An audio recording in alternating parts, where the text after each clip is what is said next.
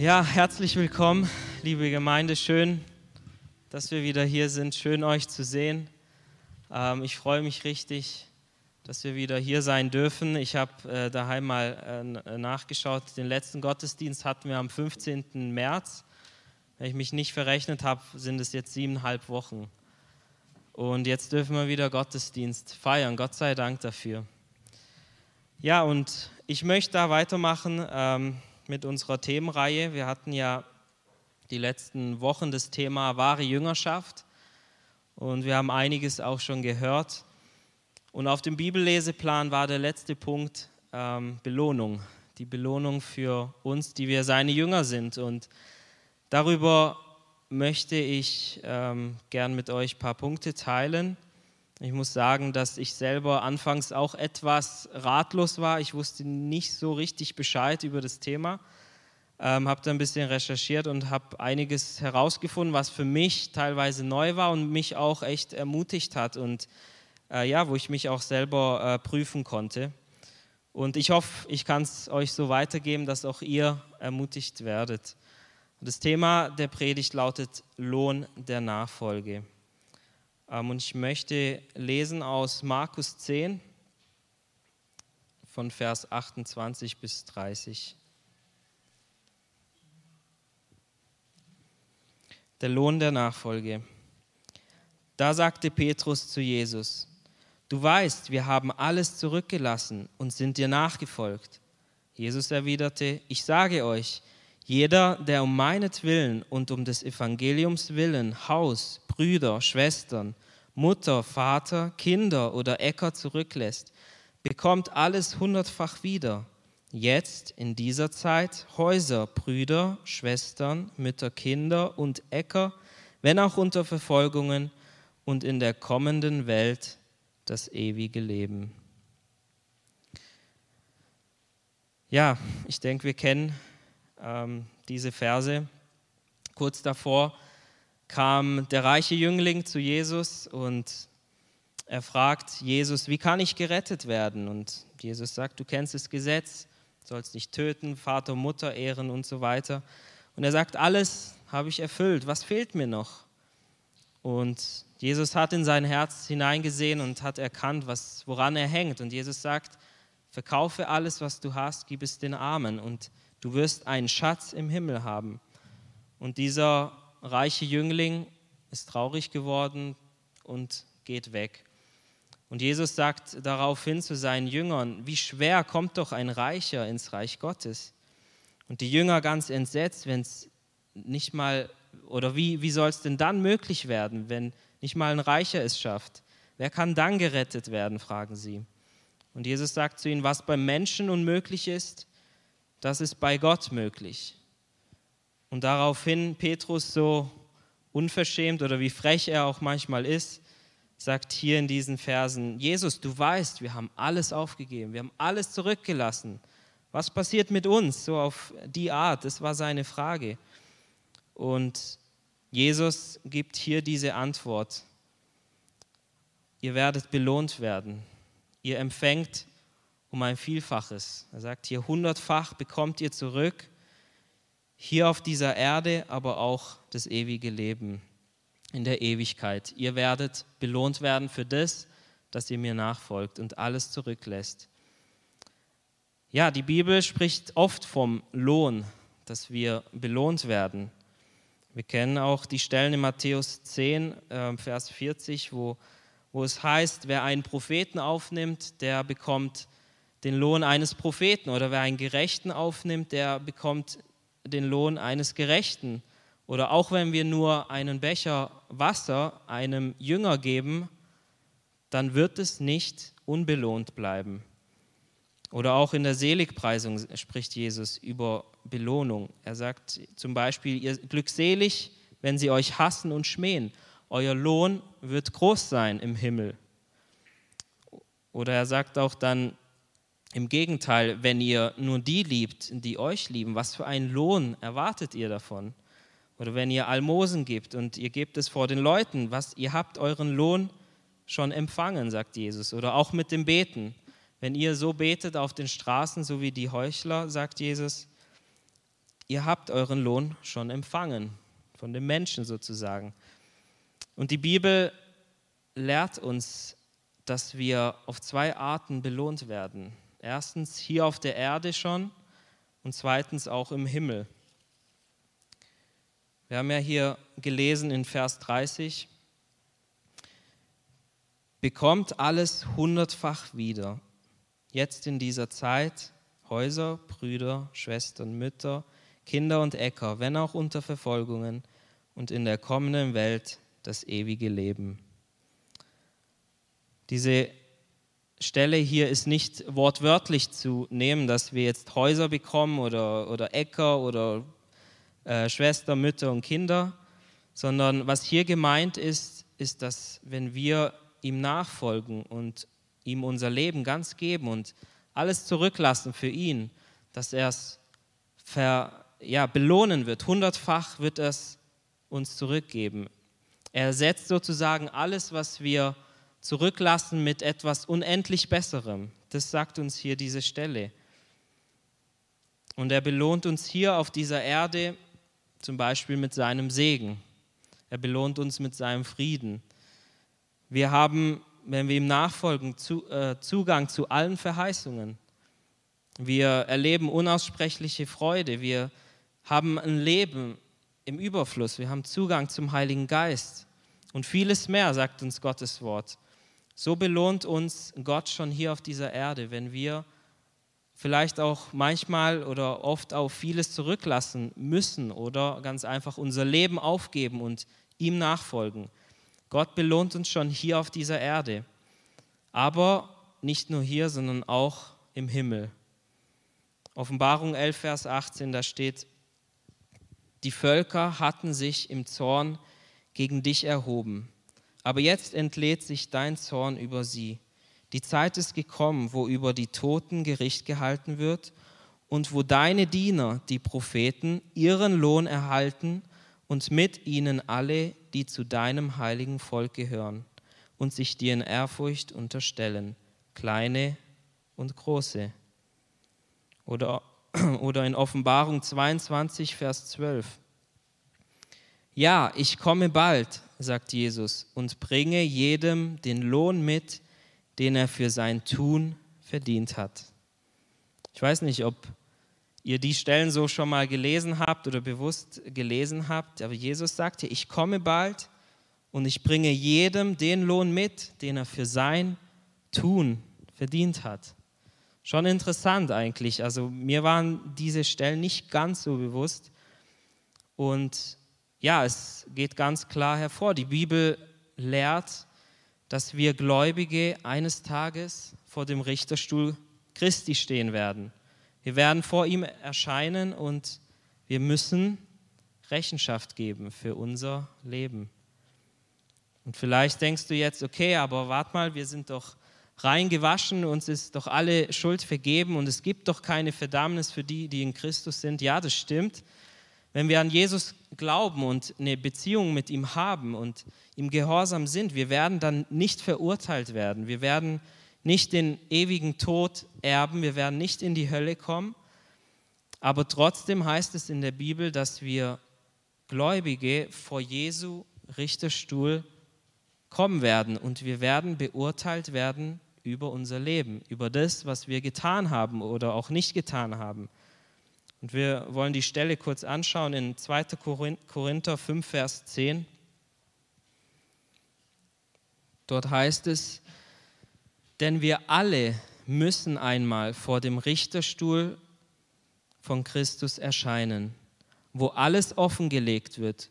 Und dann wird jeder den Lohn für das erhalten, was er während seines Lebens in diesem Körper getan hat, ob es nun gut war oder böse. Also es heißt hier, alle müssen einmal vor dem Richterstuhl Christi erscheinen. Wir alle. Und hier geht es äh, von den Gläubigen. Hier schreibt Paulus an die Gläubigen Korinther. Wir alle müssen vor seinem Richterstuhl erscheinen. Und es geschieht, nachdem Jesus uns entrückt, nachdem er die Gläubigen entrückt. Danach werden wir vor Jesus treten müssen. Und stell dir diese Szene mal vor. Du stehst vor Jesus, an den du dein ganzes Leben lang geglaubt hast, und du schaust ihm in die feurigen Augen und seine Herrlichkeit und seine Heiligkeit ist so stark, dass, dass es dich völlig, völlig überwältigt. Und du merkst, ich bin nicht würdig, ich kann nicht bestehen vor Jesus. Und dein Leben zieht so an dir vorbei und du weißt ganz genau, Jesus ist da und er sieht alles. Und du weißt genau, du musst jetzt Rechenschaft abgeben. Und wir werden alle dastehen, wir alle. Der Tag wird kommen, wo wir alle eines Tages vor ihm stehen müssen. Und ja, im Vers 10 das Wort erscheinen, ich habe gelesen, das kommt aus dem Griechischen, das heißt Phanero. Und es bedeutet, dass etwas öffentlich aufgedeckt wird. Also wir erscheinen vor ihm und unser ganzes Leben wird öffentlich aufgedeckt werden. All unsere Taten, egal ob sie gut waren oder böse waren. Unser Leben wird offenbar gemacht. Das heißt jetzt nicht unbedingt vor allen oder vor vielen, aber Jesus wird all diese Dinge sehen. Und ich habe ein paar Stellen gefunden, was denn offenbar gemacht wird aus unserem Leben. Ähm, die können wir auch kurz aufschlagen, äh, werden es auch hier anzeigen. Also erstens, was offenbar wird, unsere geheimen Taten. Steht in Römer 2, Vers 16. Der Tag des Gerichts wird das alles bestätigen der Tag, an dem Gott durch Jesus Christus auch über die verborgensten Dinge im Leben der Menschen sein Urteil sprechen wird. So lehrt es das Evangelium, das mir anvertraut ist. Also unsere geheimsten Taten werden offenbar. Dann zweitens, unsere Worte werden offenbar. Steht in Matthäus 12, Vers 36 und 37. Ich sage euch, am Tag des Gerichts werden die Menschen Rechenschaft ablegen müssen über jedes unnütze Wort, das sie geredet haben. Denn aufgrund deiner Worte wirst du freigesprochen werden und aufgrund deiner Worte wirst du verurteilt werden. Drittens, unsere guten Taten. Epheser 6, Vers 8. Ihr könnt sicher sein, dass jeder, der Gutes tut, vom Herrn dafür belohnt wird, ob es sich nun um einen Sklaven handelt oder um einen freien Menschen. Also auch das wird offenbar, unsere guten Taten. Dann viertens, unsere Gedanken und unsere Motive. 1. Korinther 4, Vers 5. Urteilt also nicht vorschnell, sondern wartet, bis der Herr kommt. Er wird alles Verborgene ans Licht bringen alles, was jetzt noch im Dunkeln liegt und wird die geheimsten Gedanken der Menschen aufdecken. Dann wird jeder von Gott die Anerkennung bekommen, die er verdient. Also sogar unsere geheimsten Gedanken werden offenbar gemacht. Und fünftens, unsere mangelnde Liebe. 1. Johannes 4, Vers 16 und 17. Und noch etwas gibt uns die Gewissheit, mit Gott verbunden zu sein. Wir haben erkannt, dass Gott uns liebt und haben dieser Liebe unser ganzes Vertrauen geschenkt.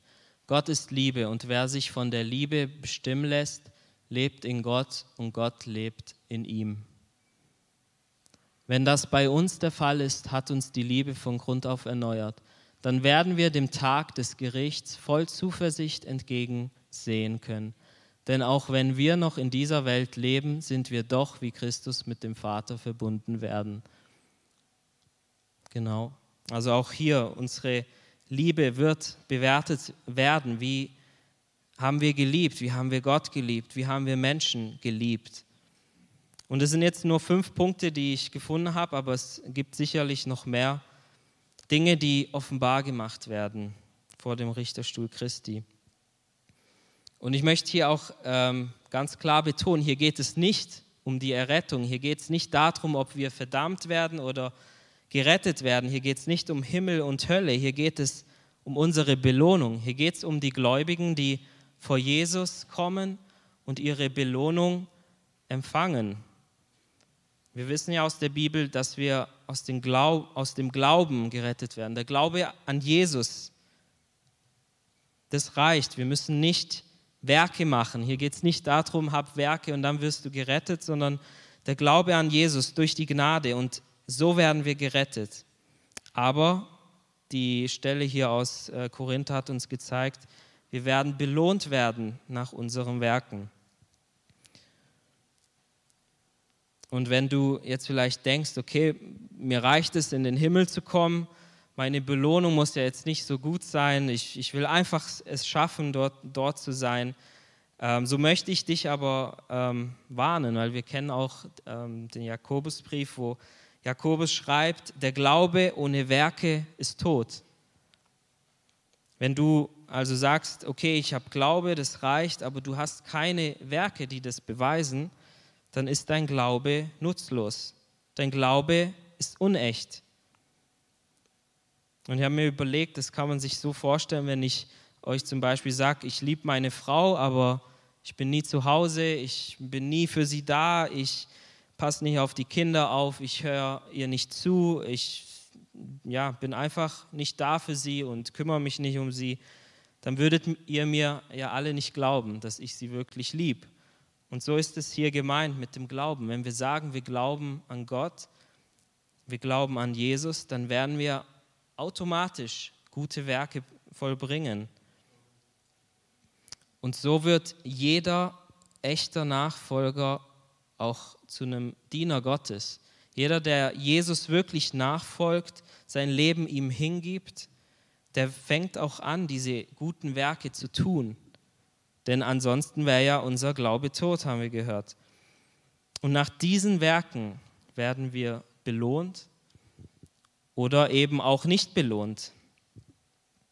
Und es gibt auch noch ähm, einen anderen Punkt, was offenbar gemacht wird, wie wir Gott dienen und wie wir den Menschen dienen werden.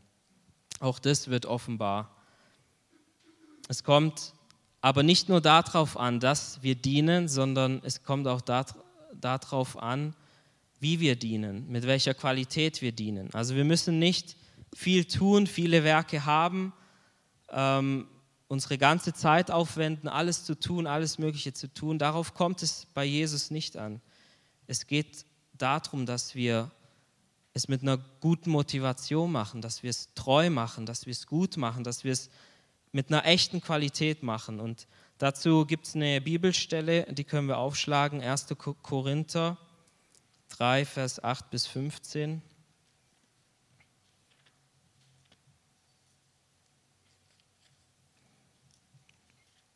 1. Korinther 3, ab Vers 8.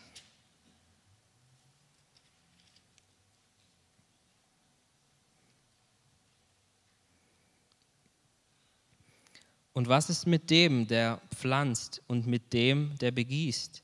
Ihre Aufgaben, so unterschiedlich sie sind, dienen demselben Ziel. Und beide werden von Gott ihren Lohn bekommen den Lohn, der ihrem persönlichen Einsatz entspricht. Es ist also Gottes Werk, an dem wir miteinander arbeiten. Und ihr seid Gottes Ackerfeld, ihr seid Gottes Bauwerk. Weil Gott mich in seiner Gnade dazu befähigt hat, habe ich als ein kluger und umsichtiger Bauleiter das Fundament gelegt. Andere bauen jetzt darauf weiter. Aber jeder soll sich sorgfältig überlegen, wie er die Arbeit fortführt. Das Fundament ist bereits gelegt und niemand kann je ein anderes legen. Dieses Fundament ist Jesus Christus.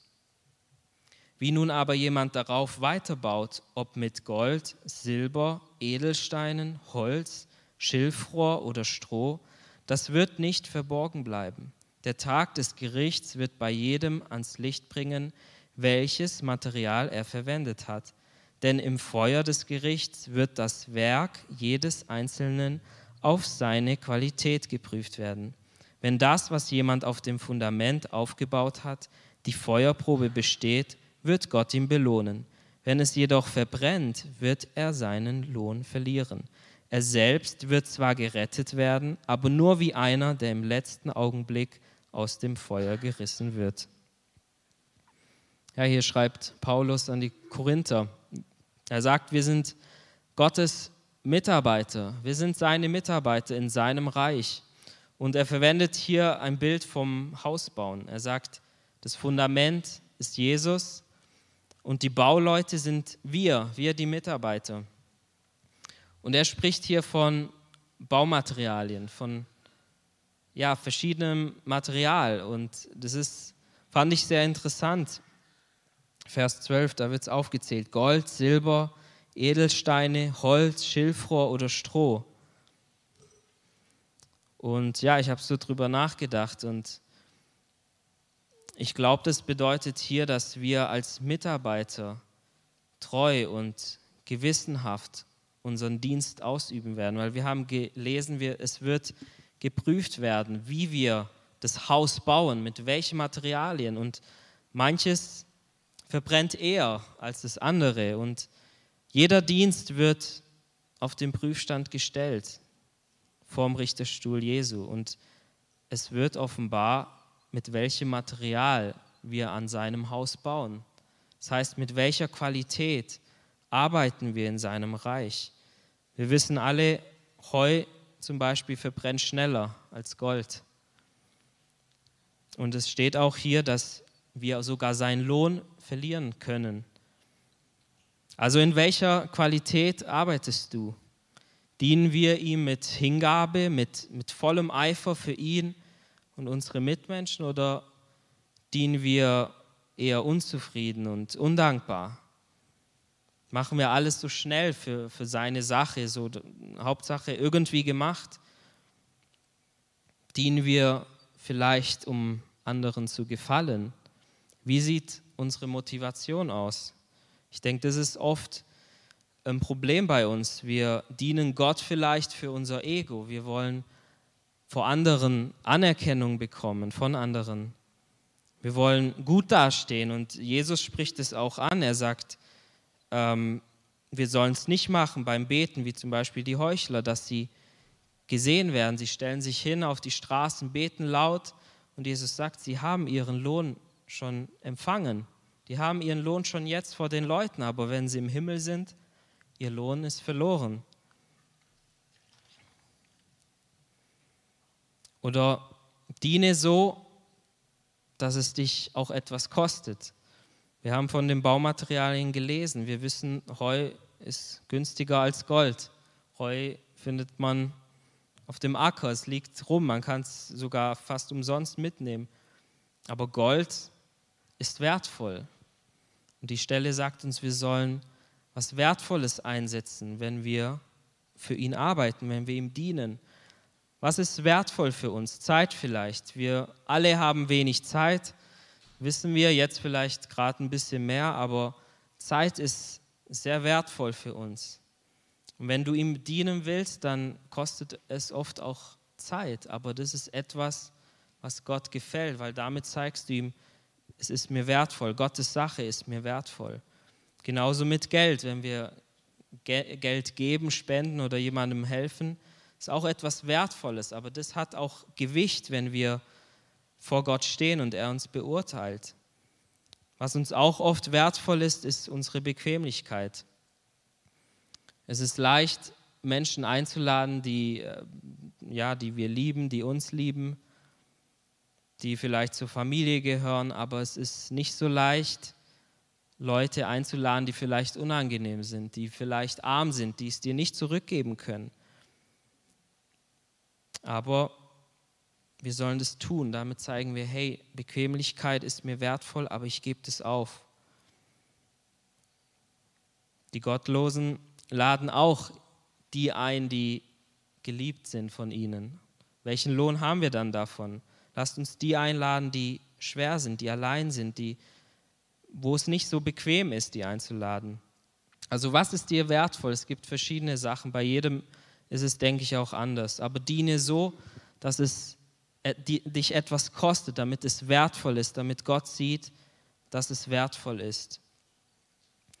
Ja, diene Gott mit dem, was du hast, lautet mein nächster Punkt.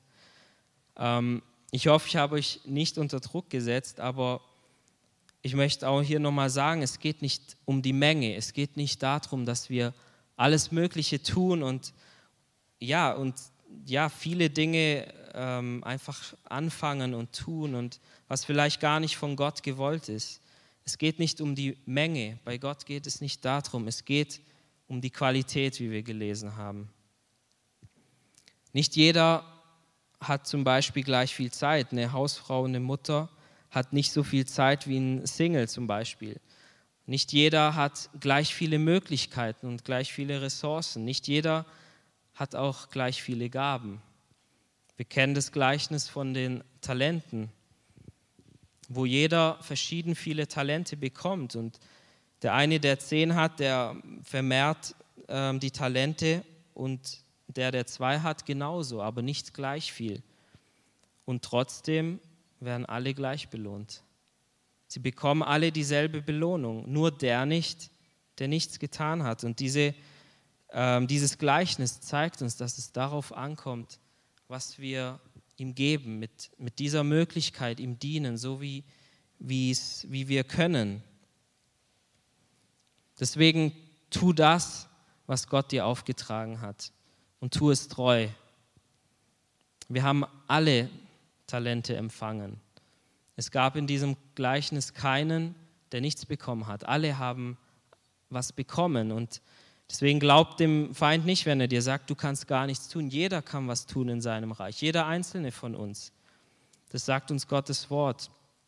Und wenn du dich vielleicht fragst, okay, wie, wie kann ich ähm, oder was kann ich tun in seinem Reich? Ich ähm, habe eine Bibelstelle gefunden, die fand ich ähm, passend in Römer 12.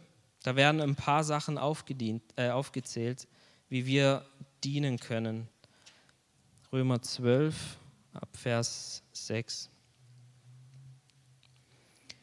Ich habe euch vor Augen geführt, Geschwister, wie groß Gottes Erbarmen ist. Die einzige angemessene Antwort darauf ist die, dass ihr euch mit eurem ganzen Leben Gott zur Verfügung stellt und euch ihm als ein lebendiges und heiliges Opfer darbringt, an dem er Freude hat. Das war jetzt Vers 1 und ich lese jetzt von Vers 6 weiter. Denn die Gaben, die Gott uns in seiner Gnade geschenkt hat, sind verschieden. Wenn jemand die Gabe des prophetischen Redens hat, ist es seine Aufgabe, sie in Übereinstimmung mit dem Glauben zu gebrauchen. Wenn jemand die Gabe hat, einen praktischen Dienst auszuüben, soll er diese Gabe einsetzen. Wenn jemand die Gabe des Lehrens hat, ist es seine Aufgabe zu lehren. Wenn jemand die Gabe der Seelsorge hat, soll er anderen seelsorgerlich helfen oder ermahnen, steht in anderen Übersetzungen. Wer andere materiell unterstützt, soll es uneigennützig tun. Wer für andere Verantwortung trägt, soll es nicht an der nötigen Hingabe fehlen lassen. Wer sich um die kümmert, die in Not sind, soll es mit fröhlichem Herzen tun. Das heißt hier, es gibt verschiedene Gaben. Das sind jetzt nicht alle, es gibt vieles, was wir tun können. Ist es eine Geistesgabe, dann, dann, dann wirke in der Geistesgabe im, im Glauben und wenn es praktisch ist, wenn du praktisch begabt bist, dann versuch praktisch was zu machen. Wenn du gerne geben möchtest, dann tu das. Wenn du den Armen helfen möchtest, die oder die in Not sind, sagt uns hier auch die Stelle, dann mach es mit Freude. Genau, was ist deine Gabe? Wie kannst du Gott dienen? Tu das vor allem, was Gott dir aufgetragen hat und denk nicht, dass deine Gabe zu gering ist. Es gibt auch die Stelle, ähm, wo Jesus seinen Jüngern sagt, schaut mal diese arme Frau an am Opferkasten. Sie hat ein bisschen reingelegt, ein bisschen Geld. Die Leute drumherum, die Pharisäer, die haben von ihrem Überfluss gegeben, aber sie hat das gegeben, was sie hatte. Ein bisschen. Aber für Gott war das viel wertvoller. Für Jesus war das viel wertvoller. Und deswegen sage ich, lasst uns das, was wir haben, die Möglichkeit, die wir haben, lasst uns in dem dienen, lasst uns ihm das geben. Im Reich Gottes geht es um die kleinen Dinge. Das Reich Gottes ist wie ein kleiner Same. Es geht immer um, um die kleinen Sachen, dass wir treu sind in den kleinen Sachen. Das fängt zu Hause an und es geht dann weiter. Aber lasst uns wirklich das tun, was, was Gott sagt. Tu das, was Gott dir sagt und mach es treu. Und dafür werden wir belohnt werden. Ich möchte mal kurz zusammenfassen. Als Jünger Jesu werden wir belohnt, sagt Gottes Wort. Schon hier auf der Erde, aber auch im Himmel. Und wenn Jesus kommt, sind wir, kommen wir vor seinen Richterstuhl und wir werden Rechenschaft abgeben müssen für alles, was wir getan haben oder nicht getan werden. Wir werden belohnt oder wir erleben sogar Verlust. Wir können beschämt werden. Wir ähm, bekommen weniger Belohnung. Und es kommt nicht auf die Menge an, wie viel wir tun, sondern auf die Qualität. Deswegen lasst uns treu sein. Wir wollen Gott gefallen und nicht dem Menschen. Diene ihm mit Hingabe, sodass es dich auch mal was kostet. Und diene ihm vor allem mit der Gabe, die er dir gegeben hat. So werden wir Lohn empfangen und uns freuen, wenn er wiederkommt. Ja, lasst uns aufstehen. Ich möchte noch beten. Ich hoffe, ihr konntet es verstehen, wie es, ähm, ja, wie es auch selber zu mir gesprochen hat. Lasst uns ihn wirklich fragen. Ich glaube, wir leben in einer Zeit, wo Gott was tun möchte, wo wir Licht sein müssen. Und deswegen ist es so wichtig, dass wir das tun, was er uns sagt, dass wir als Gemeinde, aber auch als Einzelne das tun, was er uns sagt. Herr Jesus, wir danken dir für diesen Abend. Danke für dein Wort, Herr. Danke, dass du uns ermahnst, Herr, dass wir wirklich so leben, dass es dir Ehre bringt, Herr. Lass uns mit diesem Bewusstsein leben, Herr, dass wir eines Tages vor dir stehen werden und dass wir Rechenschaft abgeben müssen. Herr, wir wollen dir dienen. Wir wollen nicht Menschen, Herr, gefallen, wir wollen dir gefallen. Ich bitte dich, dass du uns dabei hilfst. Herr, ich bitte dich, hilf uns, dich zu fürchten, dass wir auch so leben können, dass es dir Ehre bringt. Ich bitte dich, Herr, dass wir in der Liebe wachsen, Herr, zueinander dass wir in der Liebe wachsen, Herr, zu Hause, Herr, im, im Alltag, im, mit den Nachbarn, Herr, da wo wir sind, Herr. Ich bitte dich, dass du Türen auftust, Herr, dass wir dich weitergeben können, dass wir leuchten, Herr, dass du geehrt wirst, dass Menschen dich finden, Herr, du kommst bald. Lass uns so leben, Herr, dass du bekannt wirst bei den Menschen und Menschen gerettet werden, Herr. Ich danke dir, Herr, für dein Wort, Herr. Mach es lebendig in unseren Herzen. Heiliger Geist, Sprich du zu uns, Herr, und lass uns bewusst leben. Da, wo wir vielleicht faul waren oder nachlässig waren, vergib uns. Da, wo wir nicht nach deinem Willen gehandelt haben, vergib uns, Herr. Ich danke dir, dass du aber auch hier schon auf dieser Erde uns deine Belohnung schenkst. Herr, dass wir von der Fülle haben dürfen, die du für uns hast. Danke, dass du uns deinen Geist versprochen hast, Herr. Danke, dass du uns Frieden gibst. Danke, dass du uns die Angst nimmst, Herr, in dieser Zeit weil du uns nah bist, Herr, und ich danke dir dafür. Du sorgst für uns. Herr, ich bitte dich, segne uns, Herr, segne uns als Gemeinde, segne meine Geschwister, lass uns stark werden und deinen Willen tun in dieser Zeit. Ich danke dir, Herr Jesus. Amen.